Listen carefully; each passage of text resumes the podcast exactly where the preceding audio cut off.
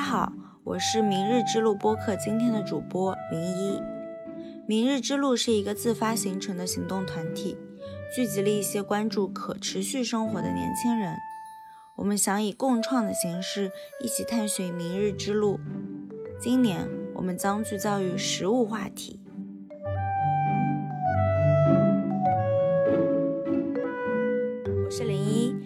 一个工作了大半年，忽然有一天发现自己一分钱也没有存下来的惊恐的年轻人。这期节目我邀请到了咪咪来聊一聊，他是怎么想到在上海做一个折扣地图的小程序的。当时我是在一个省钱抠门的群组里面，发现有朋友转发了一篇推文，叫《上海的美好食物在哪里》，然后进去一看，会发现他收集了很多信息。比如说哪里有维修铺啊，然后哪里晚上几点钟以后面包开始打折，哪里的咖啡馆支持自带杯减三到五元，这些又实惠又实用的信息，然后就找机会联系到了咪咪。你好，咪咪。你好，我叫林一。你好，我叫咪咪。嗯，Purchase 上海的一个发起人。Purchase 上海，它其实是一个微信小程序，你可以在上面找到任何关于可持续生活方式的商家信息。比如说有吃的，那就可能是素食餐厅，还有一些晚间面包折扣，就是零七食物折扣的商户。喝的话，你可以找到你周围有很多提供自带杯买饮料打折的一些咖啡馆。还有一个部分就是 Vintage，其实我个人非常喜欢买一些二手的服装和生活用品。所以我们也会上线很多 vintage 和像多抓鱼这样的一些商店，支持一些可循环经济。还有一部分是二手书店，还有一些嗯慈善超市，还有一些就是我们希望大家可以重复使用你生活中的用品，哪怕它坏了，你也可以去找一些修理铺、维修店、裁缝店去修补一些，然后增加物品的使用寿命。主要就是包含很多这样的商户的信息。嗯，不过目前我们大量的是关于咖啡馆和一些食品方面的东西，因为这是我们做过两期这样的活动，所以这样的数据会比较多。后期我们应该也会不断的去增加相相关于修理啊，还有一些二手循环的东西的一些商铺的。对，我就很好奇，你的公众号一开始就是一个流浪在上海的小猫，就是为什么是以一只小猫咪咪的视角呢？啊，首先我自己的小名就叫咪咪，所以从小到大大家都是叫我咪咪，包括在工作上。嗯，这个猫其实有个来源，因为当时我在做这个项目的时候，我其实调研了非常多的人，他们有包括亲自践行可持续生活的人，也包括普通的就是上班族，也还有一些他们其实内心是比较反对环保这种概念的人，有这三种人，然后我就会从那些。不太喜欢环保这个概念的人的身上，就会觉得他们其实是觉得这是一种精英主义，一般是有钱有闲的人才会去践行的一种生活方式，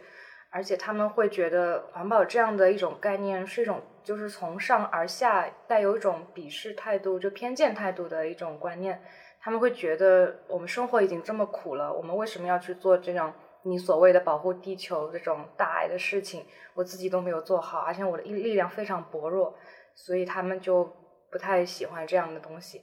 然后我就觉得，其实，在我们推广可持续生活方式或者你说环保的时候，我们不希望给人一种压迫感，我们希望是一种缓和的，然后很柔软的方式去让别人发现，其实你可以拥有这样的生活方式。所以我们就找了一个切入点，就是一只小猫，因为其实我们就会发现，周围生活中所有人都是对路边的流浪小猫是充满爱的。大家都会愿意去亲近他们、救助他们、帮助他们，所以我们就找了一个流浪猫这样的一个概念，而且因为我自己本身叫咪咪，然后我们就会觉得这是有点契合的。然后它这个小猫有一个故事，我们说这故事是它是一只穿越来自于一九九七年的猫。其实因为在一九九七年之前，我们中国并没有大范围的大大面积使用一次性的塑料。那一九九七年之后，我们人的生活中就开始遍布了一次性的廉价的那种塑料袋，还有塑料制品。所以在一九九七年之前，这只猫生活的环境中并没有太多的塑料制品。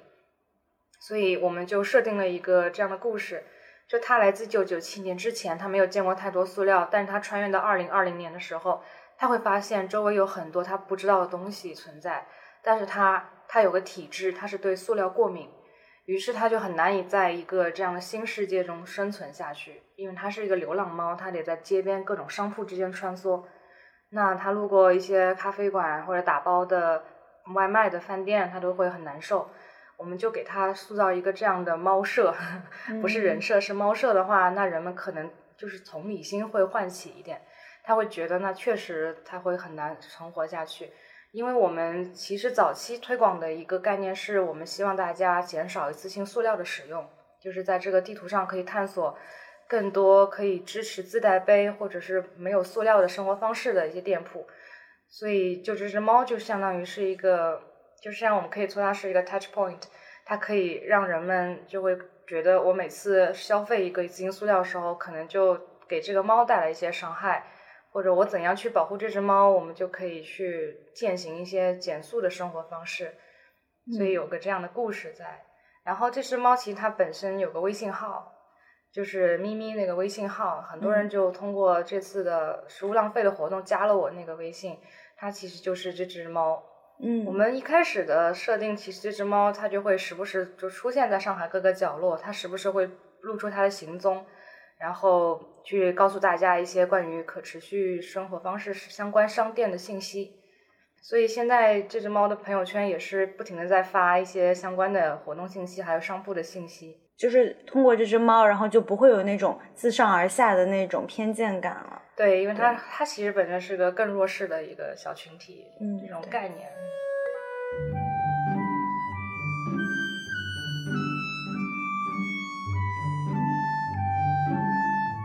刚刚有提到说你们就是想知道你们团队是什么构成呢？啊，这个项目它是我在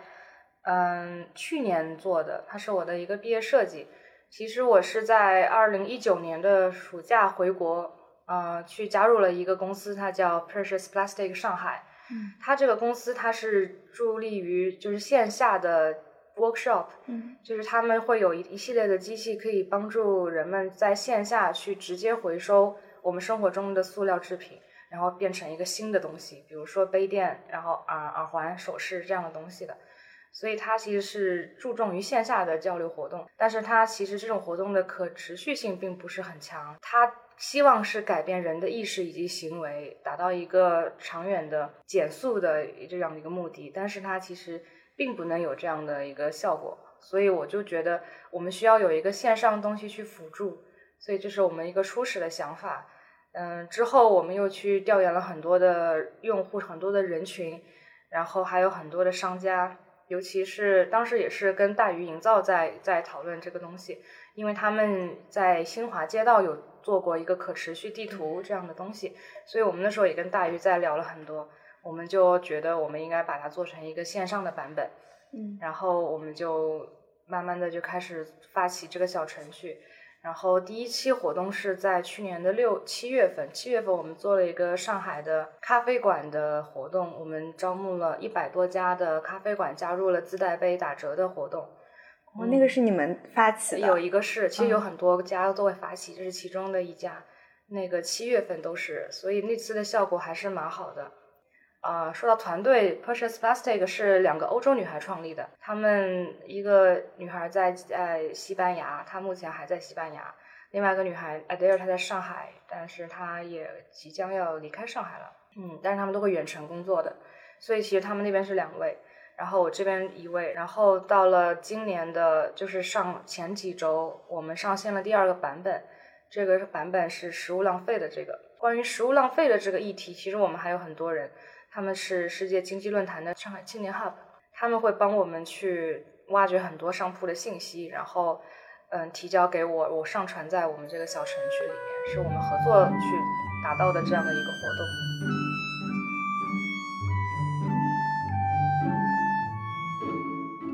其实还可以介绍一个地方，就是新车间。哦，我知道，我知道，嗯，新车间其实就是我们这个所有东西的发源地，就是它是 Precious Plastic 上海的发源地。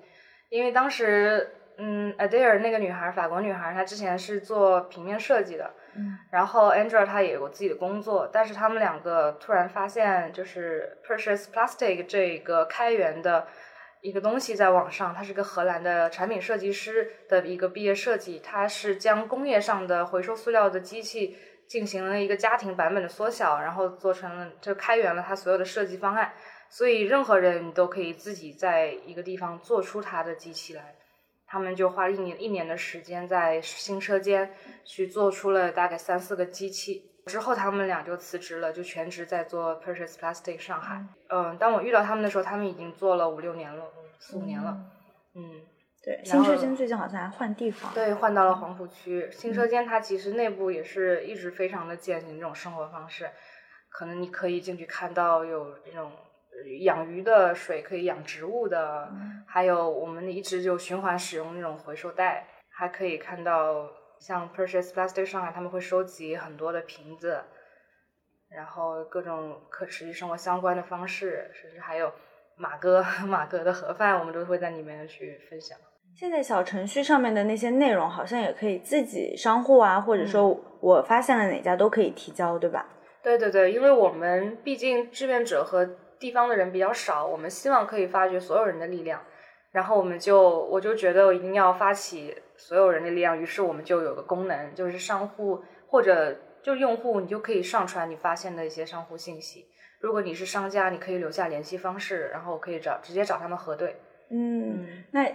基本上就是怎么核对方法呢？就是如果不是商家的，就是由用户提交的。一般他们都需要上传一张照片的凭证，比如说这家商户他有一个告示或海报，他已经说明他的这种服务了，那就 OK。或者没有的话，我会去找大众点评他们的那个商户页去留言，去跟他们问问是不是有这样的相关的服务。嗯，明白。之前 Precious Plastic 上海两个人，他们其实就非常依赖这种 修理铺生活的。因为他们有的时候去参加那种 swap 活动，就是免费的去拿别人不要的东西，就是他们会拿到一些东西，但可能是有点损坏的或者是不合身的，他们就很依赖去找到一些线下的裁缝店、修理铺去维修修复，所以他们自己本身是很需要这些信息。然后我觉得它也是在属于可持续的那个 repair 里面的，所以它很重要。像以前就很多是流动的摊点，就是一些大爷他们会摆个支个摊在小区里面修鞋，但是我就不知道他们后来去了哪里了。而且很多年轻人都跟我说，他们就不知道在哪儿修衣服了。所以我觉得还是要放上来。不过它这个信息比较难以收集，因为它太太隐蔽以及太多太零碎，所以我们放的不太多。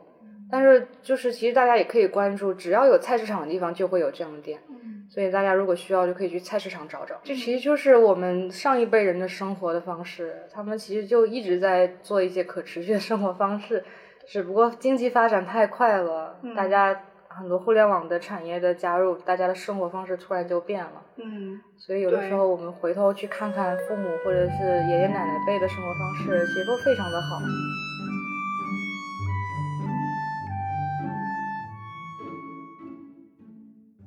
很好奇，你从 UI 设计是怎么去学服务设计的？啊，因为我的上一份工作，我觉得是压力比较大的一种工作。当时，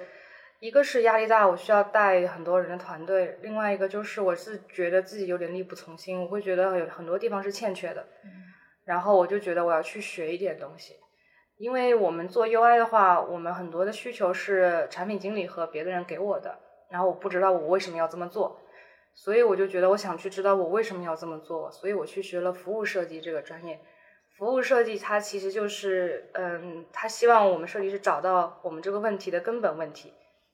就一个问题，你可能看着它是个问题，可是它内在还有一个根本的问题。我们要去找到那个根本的问题之后，通过一些设计方法去调研、去思考、去测试，然后我们会得出一个比较合适的解决方案。它其实就是一个这样的过程，提供总总体来说可以说是提供一个解决方案的专业。嗯，所以我觉得这个专业就帮助我去思考理解我们如何才可以做好一件事情，怎样会找出解决这个问题的更好的方法。嗯，这也是最后产出了一个 p u s h 上海这样的毕业设计的一个过程。我觉得毕设对我来说真的是可以说像改变我人生发展的一个东西。因为之前我因为是工作了挺久的，我就突然有一个做毕设的机会，我就觉得这是一个可以做我真的想做的事情的一件一个机会，所以我们学校也是让我们在暑期自己去找到我想做的毕设的主题，自己去找这个毕设的 sponsor，所以那个时候也很有意思，正好之前上海高岛屋要倒闭了，我就去那儿逛街，然后我就发现没什么可买的，我就在星巴克里翻杂志。我就看见那个杂志上有一篇报道，就在介绍 Precious Plastic 上海，然后我当时就觉得我就找到了，我就是就就是它了，就是那种感觉，就是很多时候我觉得我做决定就是跟着潜意识走的，就是如果我能突然达到一个情绪上的嗨一点，我就觉得我要做这件事了，于是我马上就联系了他们，然后我就去他们那实习了两个月，所以就很多的事情就是觉得你就是在 follow your heart。就跟着你的心走，你就能去做到很多很多的东西。嗯，包括后来一直有很多调研，去采访很多有意思的人，这个也是很有趣的。你可以去知道那些人是怎么生活的，他们怎么想的，你会很惊喜去发现还有那种不同的人生啊。还有后来也也要去采访很多的商铺啊，去跟他们聊，你会也会去换一个角度去思考很多问题。所以在这样一个探索的过程中，对我来说收获是巨大的。就我会有很多不同的角度去思考问题了，而不是就是像如果工作的时候，我们可能就只有一种思维，但是你在做一个项目的时候，你会有多种思维，甚至你会你也理解为什么有些人不赞成环保，你也理解有些人为什么那么支持环保，就是很多事情你都理解了，但是我们也保持一种平常的心去看待一些问题就好。我对我来说，很多也是调研过程中触动很大的，就导致我现在我是有种未来悲观主义的感觉。当你知道未来可能会变成什么样的时候，你会觉得，哎，这不是我们喜欢的一个世界的样子。但对之后的人来说，可能那不是一个不好的事情，可能对他们来说，这就是他们的发展的一个世界了。但对我们这代人来说，就可能是觉得挺悲观的。可能这就是上一代人看我们，所以就一直在说要节俭，要节俭。对，可能我们以后看未来的人也会这样子。对，但他们不一定能感知到太多的。对，其实这也也其实可以像一个辩题一样的一件事情，就是很多年轻人觉得祖辈那种方式太过于节俭，他们希望说我已经赚钱了，你就不要这么节俭了，你就大手大脚一点。但老年人可能觉得为什么要那么大手大脚的呢？然后大家其实会有一个观念上的冲突，这也是可能也是当代。年轻人跟老年人的一种生活方式的冲突，但我觉得也可以去反思一下这些事情。我觉得这是非常好的事情。我真的会看到越来越多的年轻人在思考这个问题，就是当就是淘宝直播购物或者是各种带货网红经济发展的时候，我们很多的人也开始冷静下来去思考消费这件事情了。这是一个叫有意识的消费这样的事情，我觉得是很值得大家去思考的。咪咪，你自己个人是从什么时候开始有减速或者说可持续生活的这种意识的呢？我觉得主要因为我去英国念书了这段时间开始的，因为我的学校它其实真的是很关注未来人的生活。他们我们一进学校，他其实就会告诉我们，可能未来五到五十年之间，我们的社会会有什么发展，我们的哪些哪些的嗯议题会有什么变化。所以我们那个时候就一直会关注到一些未来的东西。当你了解越多，你就会觉得其实未来有很多很多的问题待解决。然后其中，嗯，可持续应该是一个部分，食物浪费是一个很大的部分。我们当时有一个活动叫 Ground Challenge，我们有个讲座，他就会介绍未来会怎么样。嗯，他其中讲过一个我真的是记忆犹新，就是关于食物未来食物的发展。然后主要的一个转化点是我在暑期加入 Precious Plastic 上海的时候，因为他们两个创始人是亲身在践行一种 Zero Waste 的生活方式的人，我就每天跟他们待在一起，就真的是被深刻的感染到了，因为他们自己的生活方式，包括他们的理念，就是让我觉得他们很不一样。因为我以前我们以前那种生活方式都很快节奏的，我们希望是便利为主，我们就会。不太在意日常的一些消耗，但是他们没有，甚至那个西班牙女孩 Angel，她甚至拿着她妈妈的一双凉鞋说：“这双鞋很好看，我要去修一下，我还可以接着穿的。”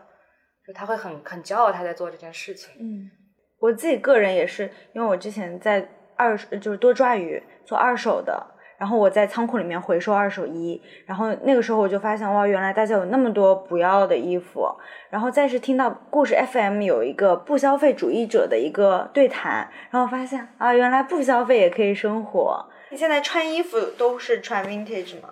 也没有都啦，呃，部分是，包括我今天穿那件外套是多抓鱼买的，我也买了，这件也是多抓鱼买的，我有很多都是二手的。那你自己会尽量控制消费吗？也会控制一些，但是我们我并没有说是极端控制，因为我觉得人还是有一些欲望在，嗯，就不要去极端克制。我觉得你自己舒服的状态就可以了，嗯，我们也不会去评判别人怎么样，我们也也就让大家觉得怎么舒服怎么来。你要是不践行那种方式，我们也不会去批判。我们有一种说法就是五个 R，就是 reduce、reuse、recycle，然后什么之类的 repair。这是一个很广义上的一个解释，这种生活方式。但我觉得其实我们也没有很多标准。我觉得每个人，哪怕你只有一点点的力量，你有一点点的改变，我觉得都是很好的。就哪怕你开始习惯于你带上了一个杯子出门，你可以去去用这个杯子买咖啡，或者你去哪里接水，省掉一些买塑料瓶的这样的行为，我觉得就已经是很好的。我很有共情，就是因为我之前在一个面包店打工，然后他就在这附近叫 Drunk Baker，然后所有的店员啊，然后就是一到晚上就是都可以拿走面包，然后他们也会有打折。哦，那你可以加入在小程序。哦，对，我跟那个老板说，我说你可以加进去。然后我发现很多善意的事情都是发生在烘烘焙店的，嗯，然后他们其实招我们一点要求都没有，就是只要你需要这个工作，你就可以来。然后，但是大家对待外卖小哥或者店员却意外的就是很有良心和负责。就是比如说咖啡要洒了，他会让那个外卖小哥说：“呃，那你不要送给客人了，我们再做一杯之类的。”然后有的时候外卖小哥进店，他其实会很不耐烦，一直在催。然后我们的店员就会说：“嗯，如果这里没有客人，你可以这样对我，就是喊啊什么。但现在有客人，我们可不可以等客人走了以后你再催我？”就很好。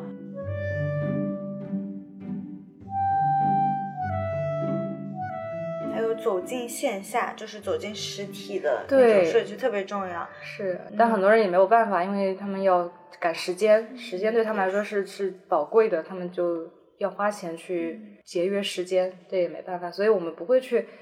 强迫很多人改变。你需要的话，你就去实下，或者周末你可以有时间的时候，你就去线下逛逛。但其实我们做这个小程序也是希望可以鼓励当地经济发展，也是希望大家可以多走出去，去观察一下你周围的商户，看看有什么你曾经错过的东西就在你周围。嗯，那我想问，那个 Precious SH 就是你的这个小程序，它之后会变成什么样呢？嗯，Precious SH 它，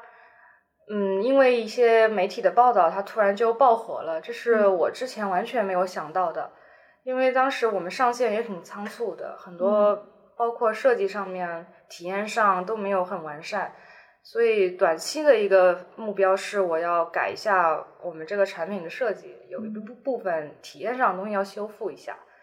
还有一个，嗯，还有目前有非常非常多的人来跟我找聊合作，可能有包括一些，嗯，他们特别有志同道合的人，他们也想去做这样东西的人。他们可以可能想在当地别的城市去推广这样的小程序，所以我们也会去看有没有一些比较合适的合作机会，可以把它应用在别的城市上。呃，我们也在考虑是找一个什么样的合作方或者是 sponsor 来支持我们。其实我们想了很久，我们觉得目前是不是可以考虑去跟政府合作？尤其我们其实是希望像上海一些政府。可以找到我们去给我们一些支持，我们去共创一些落在本地的东西。我们不是想去在整个全国范围内去赚一个大钱快钱，我们是希望真的能让所有就是百姓们受惠，能让我们也可以持续的发展下去。所以我们也希望借此平台号召有没有相关的政府部门或者一些人士可以去嗯找到我们，去给我们提供一些建议或者帮助。然后，其实关于社区这块，其实我觉得社区是做这件事情非常合适的地方。嗯，我们其实和和很多社区相关社区营造组织也很好，所以之后肯定也会有很多的合作的。因为社区本身就是一个激励商家去发展的一个地方，也是我们所有用户存在的一个地方，它一定是非常有活力的。嗯，还有一些就是，嗯，有一些想法的年轻人也很多，他们就会希望加入我们团队，但是我们团队目前没有商业模式，也就没有资金来源，所以我们也没有办法就是承诺给他们有一些回报，所以我们也就是比较感谢大家的关注和希望加入我们的想法，可是我们可能还需要发展一段时间才能有这样的条件去纳新。嗯，目前我们会有很多志愿者的加入。那你们有想过你们这个的商业模式吗？对我们其实目前还在考量，但是我觉得目前因为突然的信息非常多，我们觉得需要冷静下来，去看看我们真的想要去做什么，就冷静一点。然后我们还是要保留我们原本的初心，我们不是想去赚赚大钱的，我们其实就想保留一个真的可以改变人的生活方式的。更向善的一个东西，就它的商业模式，我们之后可以去慢慢探索，可以把它做得很好玩。但是我们不想让它成为昙花一现的东西，我们希望它是在整个互联网时代里留下一点痕迹，而不是一个泡沫，它就消失了。很多人都跟我聊 To Go To Go，因为我其实，在英国它就是我最喜欢的一款 App，然后我自己也是资深用户。但是我觉得它引入到中国，它需要适应一个中国的国情，它。不是那么简单的能应用在国内的环境当中的，其实就包括前两天很多人都给我发一个消息，是肯德基的食物银行遭到疯抢，就是当食物就是在一个平台上产生一些交易的时候，它可能上就是一个平台方承担的责任会比较大，所以我们目前只是一个信息发布平台，我们并没有承担任何交易上的行为。所以我觉得目前我们是挑选了一种比较安全的方式去做的。但是 To Go To Go 它这个其实在国内它一定要去适应一个我们国家的食物安全的守则，还有一些我们不同人群的一些需求。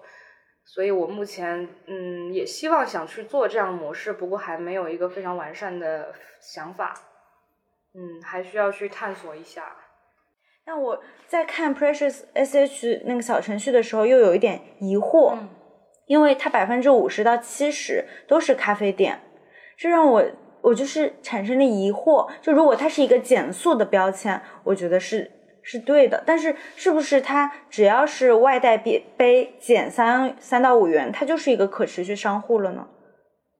对于咖啡馆来说，它提供这样的一个服务，我们就可以列上去。嗯，但是。不能保证每一家咖啡馆都有这样的服务，或者说它这个比率有很大。嗯，但是我们是希望可以支持咖啡馆更多的能够提供这样的服务的。嗯，对，因为我自己觉得，就是对于一个咖啡馆来说，它提供这个服务对它的营收是没有什么影响的。嗯，它还会获得好的口碑，然后获得像这样子可持续商铺的一个露入露出和展示。然后，但是这样子反而那些。更刚需的一些，比如说晚间打折的一些超商啊，然后维修铺什么的，占比却有点失衡。我嗯，我是觉得它没有改变一个归根结底的生产模式，而是在消费端动了一些很小、很微小的。嗯，对，这个其实就是你可以说是一个人性吧，因为其实我们在推这个小程序的时候。我们发现人们感兴趣的更多是可以帮助他们省钱的东西，这样才可以引入他们去思考这样的行为。所以就包括晚间食物打折，其实晚间食物打折应该比咖啡馆要多的，因为很多是连锁的商店，所以它其实整体数量是比咖啡馆多。所以就只有当这些消息让大们大让大家百姓知道，他才愿意打开这个小程序，他才会去看到别的东西。所以这算是一个吸引他们的点。嗯，明白。我觉得企业它的行为你很难分辨它是出自真心还是为了讨好。就比如说女权这件事情，现在不是各种企业都喜欢讲女性力量什么的嘛？但你不知道它是在消费女，就是是为了讨好女性主义者，然后去赚那笔钱，还是自己发自内心的认同。就是尤其在武钢圈内衣就特别明显啊，甚至我也被卷入到这样一个话题当中，因为我去我上热搜的那个标题就叫“女生开发小程序”，因为女生这个其实我自己看到这个标题我会觉得有点奇怪，为什么说是女生开发小程序？然后很多人就会说，就是这个题目很奇怪啊，不应该说女生，因为你为什么要强调女生啊？为什么男生就可以，女生不行呢？就感觉有这种含义在。然后底下人又说：“为什么就不能说女生呢？这个有什么好讨论的呢？说女生，你这个标题热度会更高的。有很多人不同的角度，然后他们就会激烈的争论。嗯，哎，那如果不说女生的话，它的主语应该是怎么样 让大家？对，因为之前的《解放日报》也采访过我，他们给我的 title 就是扬州女孩，我觉得也蛮奇怪的。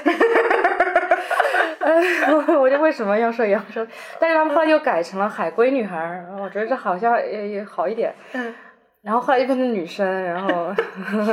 我就只好去跟底下吵架的人，就是稍微就是打哈哈，我就说，哎，要说美女，说美女就可以了，不要说女生。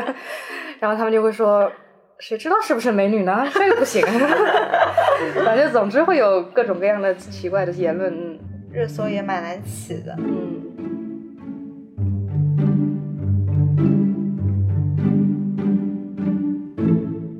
大家听到这里。今年明日之路播客将聚焦于食物。食物是一个大家再熟悉不过，但是深入起来却又很陌生的话题。除了在播客上聊食物，我们在澎湃新闻上开了一个专题，叫“明日之食”，专门用来讨论食物。同时，我们也在筹划制作一部同名纪录片。如果你也对这一类的行动和话题感兴趣，欢迎联系和加入我们。